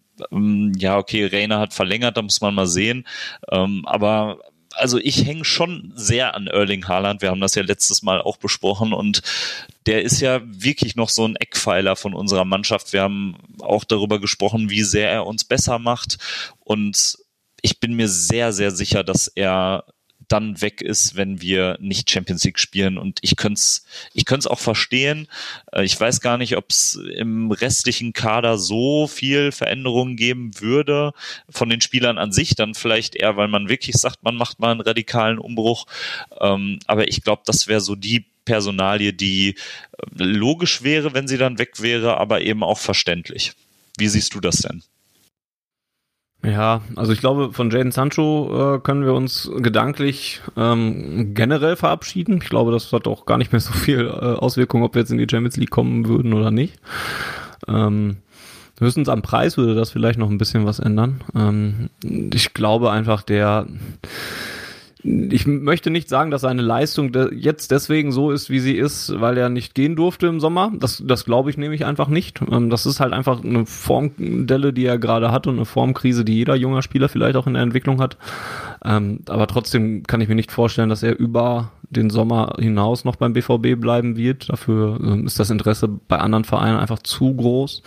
Ähm, wenn Manchester United zum Beispiel, die jetzt nun mal auch eine Rolle im Meisterschaftsrennen in der Premier League spielen und viel, dann vielleicht sogar Champions League spielen, äh, dann haben die sogar noch bessere Argumente, was ich vor der Saison auch nicht gedacht hätte. Ähm, aber ich glaube generell, dass man da mehr im Sommer vielleicht in die Richtung gegangen ist. Ein, ein, ein Jahr machst du noch bei uns und dann gehst du nächsten Sommer. Und deswegen glaube ich, dass der da auf jeden Fall weg wäre. Und bei bei, Erling Haaland. An dem hängen nicht nur ich und, und, und du, sondern an dem hängt der ganze Verein, hat man so das Gefühl. Die ganze Mannschaft hängt am Tropf von Erling Haaland. Und das wäre tatsächlich ein ganz, ganz herber Verlust. Ähm, ich glaube, seine Klausel, die er ja wohl zu haben scheint, gilt erst 22, sodass der BVB ja da vielleicht noch die Möglichkeit hätte, Nein zu sagen. Ähm, es wird nur natürlich schwer, wenn der keine Champions League hat. Das sehe ich schon so. Ähm, das ist schwer zu beantworten. Ich könnte mir hingegen auch vorstellen, dass bei Erling Haaland ähm, die Karriere äh, aber auch so durchdacht schon ist, ähm, dass der vielleicht auch weiß, dass er auch einfach noch ein Jahr Dortmund spielen könnte. Vielleicht sogar auch ein bisschen Bock darauf hat, nochmal vor Südtribüne und sowas zu spielen, wenn das irgendwann im nächsten Jahr oder in der nächsten Saison vielleicht wieder notwendig äh, oder möglich sein könnte. Vielleicht spielt das tatsächlich noch eine Rolle bei ihm. Äh, keine Ahnung, könnte ich mir so vom Typen her zumindest vorstellen. Ja, das kann ich mir auch gut vorstellen, dass das so ist. Also ich, ich kann mir auch potenziell vorstellen, dass der auch irgendwie es geil finden würde, mit Borussia Dortmund die Euroleague zu gewinnen. Ähm, aber ja, das ist jetzt alles Zukunftsmusik. Also ich, also ich kann irgendwie nicht aufhören, äh, mir dann doch mal so ein paar optimistische Gedanken zu machen und ich weiß nicht, wie es bei dir so ist, so ein, zwei Tage nach den jeweiligen Niederlagen hat man erstmal gar keinen Bock mehr auf Fußball und ähm, ja, dann so in der Mitte der Woche denkt man, ja, vielleicht wird das ja doch jetzt was gegen, gegen Augsburg. Und ich bin schon wieder irgendwie gespannt, wie wir das jetzt am Wochenende machen. Ähm, aber ich muss ganz ehrlich sagen, dass mir das auch Sorgen macht, ähm, wie wir da jetzt auftreten. Ähm, ja, wie blickst du denn jetzt auf das direkt kommende Spiel? Ja, man ist tatsächlich so ein bisschen morbide gespannt. Ähm, also ja, ich habe auch schon irgendwie ein bisschen Lust darauf, mir das wieder anzugucken oder so. Ich habe aber halt auch echt Sorge, weil das jetzt echt ein Spiel ist, wenn das jetzt auch noch in eine Hose geht, dann wird's aber wirklich zappenduster. Ne? Also du hast schon angesprochen, ähm, dass danach ja nun mal viele Partien kommen, wo man halt auch Punkte sammeln kann. Und ich glaube, wenn man jetzt gegen Augsburg gewinnt, dann hat man den Pokal ja noch, noch gegen Paderborn, was eine Pflichtaufgabe ist, äh, da weiterzukommen. Ähm, dann hätte man, hätte man schon mal zwei Spiele vielleicht, wenn die gut ausgehen, im Rücken. Und dann kann man sich da auch in so eine kleine Februarserie reinstarten. Also ich glaube, auch, dass, dass, dass da auch Optimisten zum Beispiel durchaus eine Grundlage haben, da optimistisch dran zu gehen. Und ich bin auch noch nicht so weit, dass ich grundsätzlich sagen würde, dass die Champions League Qualifikation langfristig in dieser Saison in Gefahr ist, weil es halt echt noch 16 Spiele sind und ja, weil, weil der BVB einfach auch noch super viel Qualität hat. Auch wenn wir heute ganz viel gemeckert haben, ähm, sind wir uns ja auch bewusst darüber, dass auch, ja, das nicht alles scheiße ist. Ne? Wir haben zumindest ein paar gute Aspekte ja auch herausgearbeitet, aber auch im Leverkusen-Spiel gab es ja auch die eine oder andere Phase, die echt in die noch in Ordnung war. Gegen Gladbach gab es eine recht kurze, gute Phase. Also wenn man da das Glas ein bisschen voller sehen möchte, dann kann man das auch. Ähm, ich persönlich weiß es echt noch nicht so ganz. Äh, gegen Augsburg muss einfach etwas kommen. Ähm, die Zeit der Ausreden ist einfach komplett vorbei. Ähm, aber ich blick da auch so ein bisschen in so eine Blackbox rein einfach. Ich weiß einfach nicht, was ich mir da jetzt erwarten soll. Irgendwie fehlt mir, also ich kann auch einfach nicht in dieses Spiel gehen und sagen, wirklich überzeugt sagen, ja, das wird der BVB jetzt rocken und wir werden das 3 zu 0 gewinnen. Das, dafür reicht es nicht. Ich bin irgendwie so morbide interessiert und hoffe, dass es nicht in die Hose geht. Das ist so mein aktueller Status, glaube ich. Ja, das kann ich komplett teilen. Also was ich vielleicht nochmal herausheben würde, ist die Sache mit dem Pokal, weil da finde ich jetzt, da haben wir doch wirklich mal eine Chance dieses Jahr, wo die Bayern jetzt raus ja. sind und wir ja mit Paderborn nicht jetzt einen Hammer losgezogen haben. Da müssen wir einfach weiterkommen und da erwarte ich auch einfach von, von unseren Spielern, dass sie sich jetzt sagen, komm, jetzt gewinnen wir mal den Pokal. Weil klar, wenn man dann über kurze oder lange Sicht auf die Bayern trifft, dann ist es ja auch legitim, da auszuscheiden und dann ist es auch relativ wahrscheinlich. Aber jetzt, wo sie raus sind, dann muss man sich ja auch nicht mehr unbedingt verstecken. Und das wäre jetzt wirklich ein Wettbewerb, wo ich auch meine Hoffnung drauf setzen würde. Also klar, ist es dann wenig versöhnlich, wenn wir ähm, Siebter oder Achter nur werden würden und den Pokal gewinnen. Ähm, aber das wäre doch mal wirklich was, wo man eine Saison noch ins Positive drehen könnte. Ja, absolut. Vor allen Dingen hinten raus da, ne? Es, äh, man kann es versöhnlich machen. Wenn ich mal auf die verbleibenden Mannschaften gucke, die Bayern sind nun mal nicht da. Das ist nun mal die große Benchmark, mit dem man sich in diesem Wettbewerb irgendwann messen muss. Und dann gibt's halt noch drei Vereine, die uns da Probleme machen könnten. Und das sind Leipzig, Leverkusen und Gladbach. Und mit denen sind wir alle eigentlich auf Augenhöhe. Also da, da brauche ich mich vor keinem verstecken. Eigentlich müsste man von der reinen Qualität her uns vielleicht sogar noch vor allen drei Vereinen sehen. Und, und ja, da könnte man tatsächlich was holen. Und da hast du schon recht. Da sollte man äh, tunlichst vermeiden, erstens gegen Paderborn auszuscheiden ähm, und zweitens dann halt auch wirklich im, im Verlauf äh, der Saison echt irgendwie das Ziel Berlin anzusteuern, weil da gibt's echt was zu holen und das ist ein schöner Punkt, den man sich optimistisch machen kann. Und, und auch eigentlich sogar die Champions League mit dem, äh, mit dem FC Sevilla hat man da ja auch nun mal einen Gegner, der natürlich allen Respekt verdient und der sicherlich auch nicht leicht zu spielen ist und je nach Phase, äh, die Borussia Dortmund zu dieser, zu diesem Zeitpunkt äh, des Spiels dann haben wird, ähm, auch, auch Probleme bereiten kann, aber der auch jetzt nicht ähm, der FC Barcelona oder Real Madrid ist, wo man Angst haben müsste vor. Ähm, auch das ein Punkt, wo du vielleicht mal einfach ins Viertelfinale der Champions League einziehen könntest, worauf du Bock haben müsstest und, und so. Und das sind ja auch beides Partien, also Paderborn und, und, und Sevilla, die im äh, Februar kommen. Vielleicht, wenn man es von der optimistischen Seite betrachten möchte, ist der Februar das, was der Januar vielleicht hätte werden sollen, aber nicht geworden ist. Nämlich dann halt ein Monat, wo du echt Fahrt aufnimmst, eine Serie startest und dann besser rausgehst.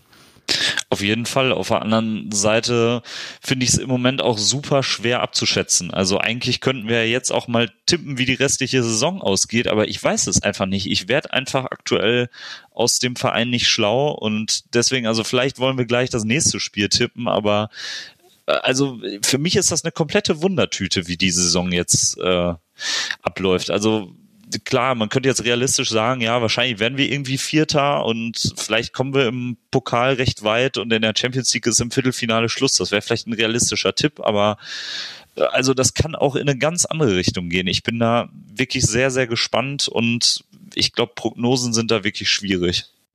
Ja, das sehe ich tatsächlich genauso. Das ist ähm, sehr richtig und, und weiter als das äh, Augsburg-Spiel kann ich tatsächlich auch nicht denken. Das wäre leichter, wenn man jetzt wirklich aus diesen letzten drei Spielen, über die wir heute geredet haben, wenn man da rausgegangen wäre und mm, ja, man hätte ja noch nicht mal alle gewinnen müssen oder sowas, aber spielerisch ein bisschen anders aufgetreten wäre und dann vielleicht eins verloren, eins gewonnen, eins unentschieden oder sowas. Vier Punkte daraus. Mainz gewinnen gegen weiß nicht, Gladbach unentschieden und gegen Leverkusen verlieren oder sowas, dann wäre man da, würde man da wahrscheinlich auch ein bisschen schlauer rausgegangen sein. Aber im Moment ist es echt so ein bisschen Ratlosigkeit und, und keine Ahnung, was da passiert. Das sind, das wird in der nächsten Woche hoffentlich besser, nachdem wir diese zwei Spiele hinter uns gelassen haben und da dann ein bisschen ähm, drüber reden können. Das werden wir übrigens tun. Die nächste Auf Ohrenausgabe gibt es schon in der nächsten Woche, äh, nach dem Pokalspiel irgendwann. Ähm, ja, aber ansonsten hast du vollkommen recht. Das ist sehr schwer, da in die Glaskugel zu gucken, was das angeht. Und den Vorschlag, das nächste Spiel zu tippen, würde ich vielleicht mitnehmen ähm, und dich um eine Prognose zum Spiel gegen den FCA bitten. Wie würdest du denn sagen, wie das Spiel ausgeht? Ich fühle mich so ein bisschen erinnert an die Situation vor dem Auswärtsspiel in Bremen und ich tippe jetzt einfach mal darauf, dass das ein ganz ekliges 2-1 wird. Ja, ein ekliges Spiel wird es auf jeden Fall. Ähm, 2 zu 1 wäre jetzt auch eigentlich mein Tipp gewesen. Ein Gegentor fangen wir uns auf jeden Fall. es, ist, es ist auch viel zu häufig, dass ich diesen Satz mittlerweile sage. Ähm, dann gehe ich ein bisschen in eine andere Richtung. Dass es knapp wird, da gehe ich stark von aus. Ähm, deswegen tippe ich mal auf einen 3 zu 2. Ähm, auch wenn das schon wieder so viele Gegentore sind, ähm, dass, dass ich wieder ein bisschen mehr Fantasie brauche, um mir vorzustellen, dass Borussia Dortmund das Spiel wieder gewinnen wird. Ähm, ja, mal gucken. Ich bin jetzt schon kribbelig, muss ich sagen. Ja, also ich werde auch gerade schön nervös. wird es Schön wird es nicht, das Samstag zu gucken. Nee, in der Tat nicht. Ähm, ja, gut liebe Hörer, ich hoffe, dass wir euch nicht äh, zu sehr runtergezogen haben oder dass euch das Ganze nicht zu negativ geworden ist oder sowas. Ähm, die Gefahr habe ich vor der Ausgabe durchaus gesehen, ähm, aber vielleicht war es halt auch einfach no äh, mal notwendig, sich das so von der Seele zu sprechen. Vielleicht ist das auch einfach gerade der Ist-Zustand. Ähm, klar, auf dem BVB wird gerade auch von vielen Seiten draufgehauen. Ne? Ähm, das äh, habe ich selber nicht mehr so verfolgt, weil ich jetzt dann nach solchen Spielen wie den letzten auch nicht so Bock habe, mir dann noch irgendwie Didi Hamann anzuhören, der dann noch seinen Stumpfsinn ins Mikrofon blabbert und mir den Doppelpass aus anderen, äh, also den gebe ich mir auch noch viel zu häufig. Man sollte das aus äh, seriösen Gründen aber auch eigentlich nicht tun. Ähm, aber von, von solchen Leuten wird natürlich noch viel auf den BVB draufgehauen. Ich hoffe, wir haben jetzt nicht in dieselbe Kerbe geschlagen. Also wir haben zwar auch draufgehauen, rausgehauen. Ähm, aber ich hoffe, wir haben es zumindest begründet getan. ich hatte zumindest so den Eindruck. Ähm, ja, und wenn ihr das anders seht, dann sagt uns das doch gerne. Ähm, und wenn ihr es genauso seht, dann eben auch. Damit bin ich wieder an der Bitte von äh, vom Anfang. Sendet uns gerne Feedback zu, ähm, wie ihr die ganze Sache einschätzt, wie ihr zu unseren äh, Diskussionspunkten steht. Das interessiert uns tatsächlich immer sehr. Podcast@schwarzgelb.de, per Mail, at auf Ohren äh, bei Twitter ähm, im Forum, in den Kommentaren, äh, wo auch immer. Ihr erreicht uns da, denke ich. Ähm, und das würde mich tatsächlich interessieren, gerade in dieser schwierigen Phase, ähm, weil ja, man will ja eigentlich auch nicht auf den Verein, den man so gerne hat und den man liebt, ähm, draufhauen, aber es ist einfach auch so viel. Ich war vor allen Dingen nach dem Leverkusen-Spiel war ich echt so sauer. Das ist mittlerweile ein bisschen verflogen, weil nur mal Zeit ähm, vergangen ist. Ähm, das Gladbach-Spiel habe ich zum Glück nur nebenbei mitgekriegt. Ähm, sonst hätte ich mich da, glaube ich, auch sehr aufgeregt und sehr reingesteigert. Ähm, aber gegen Leverkusen war ich echt so sauer, vor allen Dingen, weil ich daher rührt auch diese Überschrift, weil ich mich auf Twitter dann darüber ausgekotzt habe. Volk hat das dann gesehen und hat gesagt, okay, ich weiß schon mal, wie diese Ausgabe heißt, immer die gleiche Scheiße eben. Und weil es das halt wirklich gefühlt seit Jahren ist und, und das ist halt echt so frustrierend. Man redet, also wir machen diesen Podcast ja jetzt auch schon ein bisschen und, und wir reden immer über die gleichen Dinge. Also regelmäßig zumindest. Wir reden auch mal so, manchmal gibt es so schöne Ausgaben wie letztes Mal, wo man dann mal positive Sachen redet aber man fällt dann immer auf diese gleichen Sachen zurück und das ist echt ner nervig und ärgerlich. Ähm, ja, und ich hoffe, das ist bei euch nicht zu negativ dort draußen angekommen.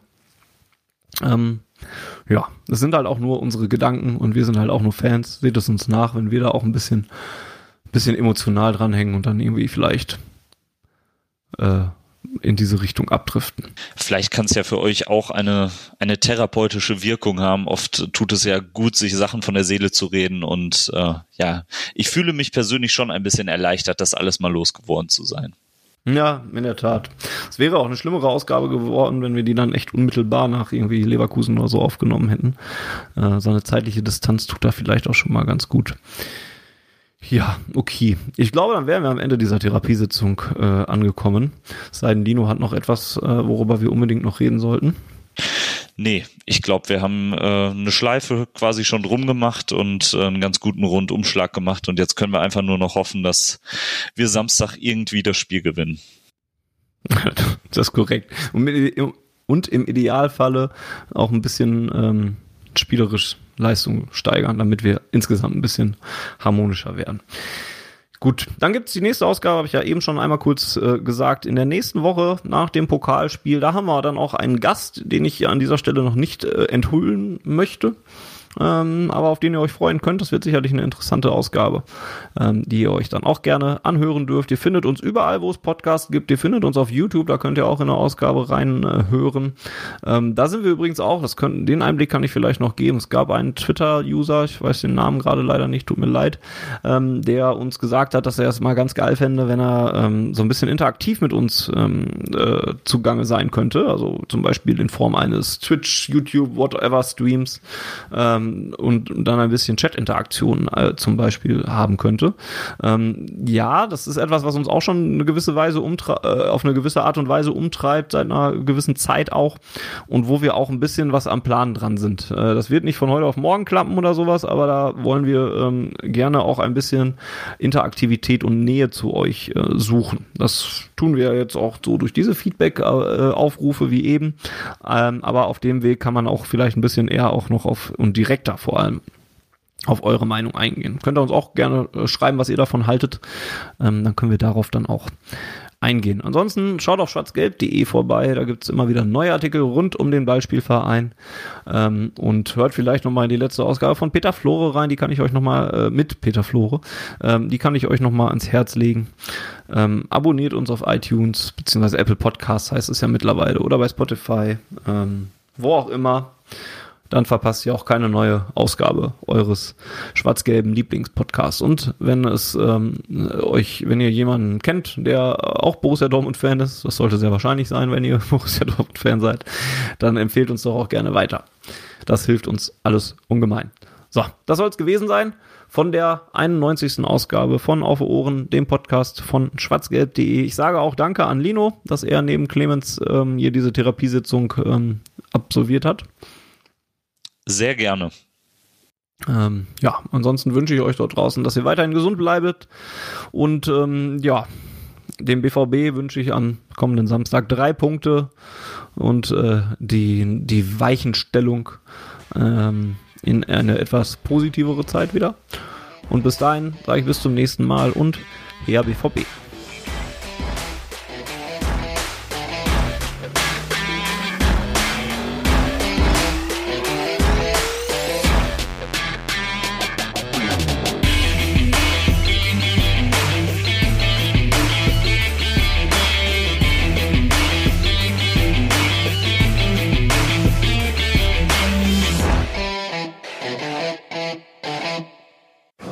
Zuhörerzahl, wie immer präsentiert von schwarzgelb.de, dem Fanzine über Borussia Dortmund.